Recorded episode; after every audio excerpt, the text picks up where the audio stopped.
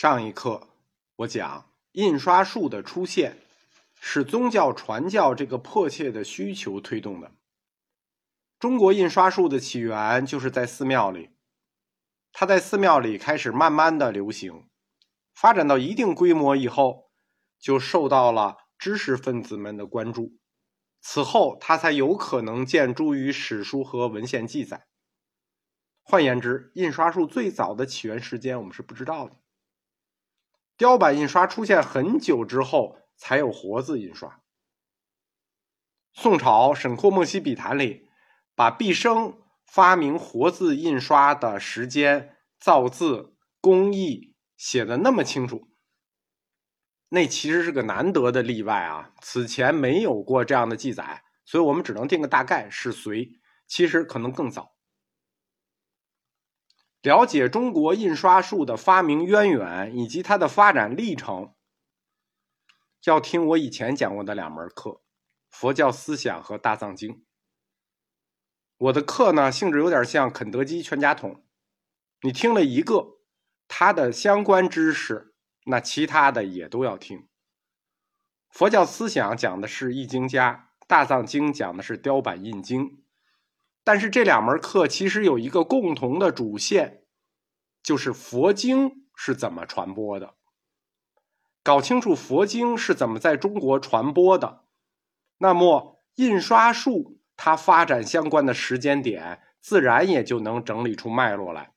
就是我们知道佛经怎么传的，我们就知道印刷术怎么发展的。两者之间有这么密切的关系吗？有的，就这么密切。前面我讲雕版印刷术产生于隋末唐初，就是公元六世纪末七世纪初。它的先驱是汉末的凸版印花技术，以及公元五世纪流行于南北朝的石碑锤拓和印章佛像技术。北方当时比较流行石碑锤拓，南方比较流行这个印章佛像。在公元七世纪。雕版印刷术的主要形式和主要产品就是佛像图，就是雕版印刷。它一出来，它最开始的一个产品，那就是个宗教产品，就是佛像图，给你印一个佛像回去供着。因为抄经嘛，你可以抄，对吧？佛像你不一定会画，那写字大家都会，画画可不一定。所以最早雕版印刷术的产品就是佛像图。这是公元七世纪，到了一个世纪以后，就是公元八世纪，那就是七公元七百多年啊。印刷术的主要产品是大量的佛经咒语，就是这一个世纪流行的印刷品是什么呢？是咒语。你看前两个流行的产品，你还都没法自己做，为什么？你可以抄佛经，但你不一定会画佛像；你敢抄佛经，但这个咒语你不一定会写，所以。第二个世纪，就公元八世纪，印刷术的主要产品就是大量的咒语和佛咒的印本，对吧？你抄佛经，你抄不错，但你敢抄咒语吗？您能保证你抄的咒语抄不错吗？所以咒语第二个世纪都是印的。又过了一个世纪，到公元九世纪，那就是公元八百多年啊，这个那《金刚经》不就出来吗？唐懿宗的《金刚经》不出来了吗？在公元九世纪的时候。印刷术已经能贡献出图文并茂的整部佛经。大英图书馆保存的这个唐懿宗咸通九年的《金刚经》，这是公元八百呃六十八年，就唐懿宗咸通九年是八百六十八年，那就是公元九世纪嘛。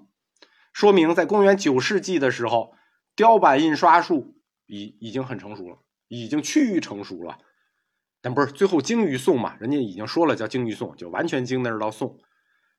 再往后推一个世纪，就是公元十世纪末。前一个是公元九世纪嘛，到公元十世纪末，十世纪末那不就要进入北宋了吗？十一世纪，在北宋的初年，十世纪末的时候，中国第一套雕版大藏经，举世瞩目的开宝藏，就在四川成都雕印了，十四万片开宝藏，那全世界最大的图书，那领先全世界都得。七八百年不止，并且在成都、福建这个出现了中国地域性的出版中心。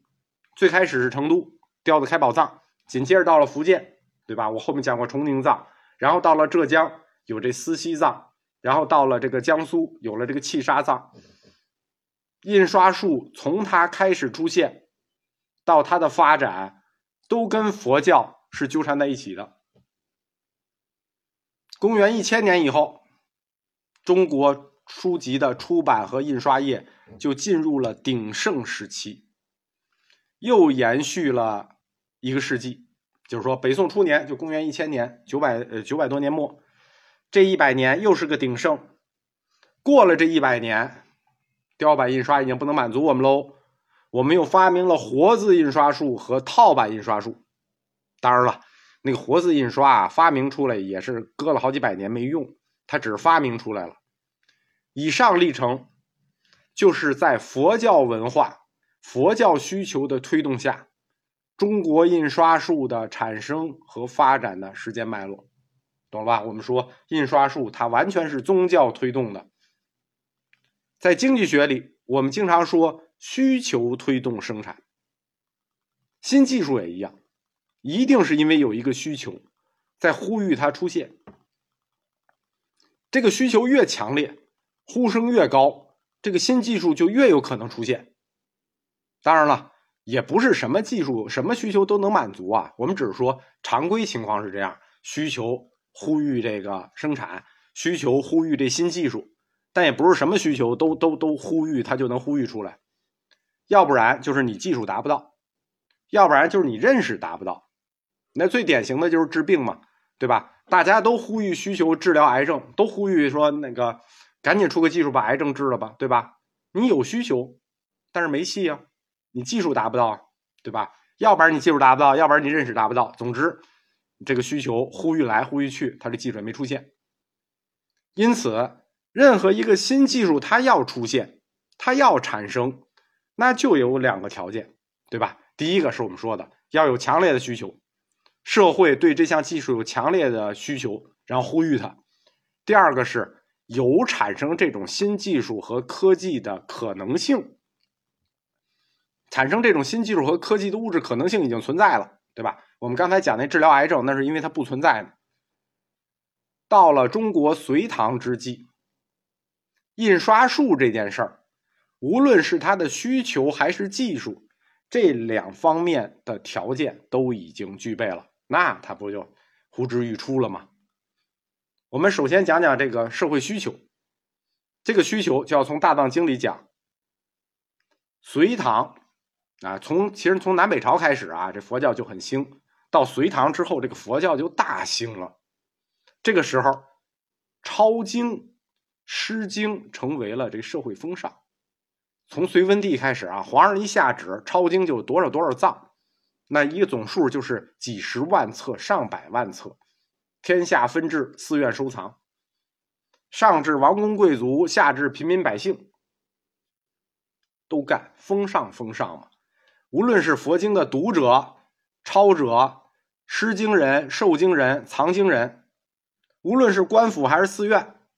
他们都迫切的需要一种新型的图书复制技术，对吧？就是你不能老抄啊，抄太累了。就是不是不想靠抄经来解决问题啊，是实在抄不过来了。日本他当时严格了隋唐抄经这风气，对吧？这日本从隋朝开始就有遣唐使了，那把就隋唐抄经这个风气带回了日本，也抄经，但是汉字太复杂呀。他实在抄不过来啊！那个时候还不是简体字，那时候是繁体字啊。但是皇室政府一需要就是急茬了，哪天哪天必须给我抄多少出来，所以只好直接简化，用汉字抄经。最后日本人直接简化，发明了自己的假名文字。中国人肯定是要比小日本聪明啊！而且为抄个佛经，我就直接改文字。这动静也太大了，文字改革这事儿是谁的事儿？这事儿是儒家的事儿啊！你佛家就是因为抄经，你就想改改文字，这不可能，对吧？抄不动了怎么办？对吧？这个需求就摆在眼前了，这个解决方案就摆在眼前了，抄不动怎么办？我们改印经行不行？恐怕还不太行。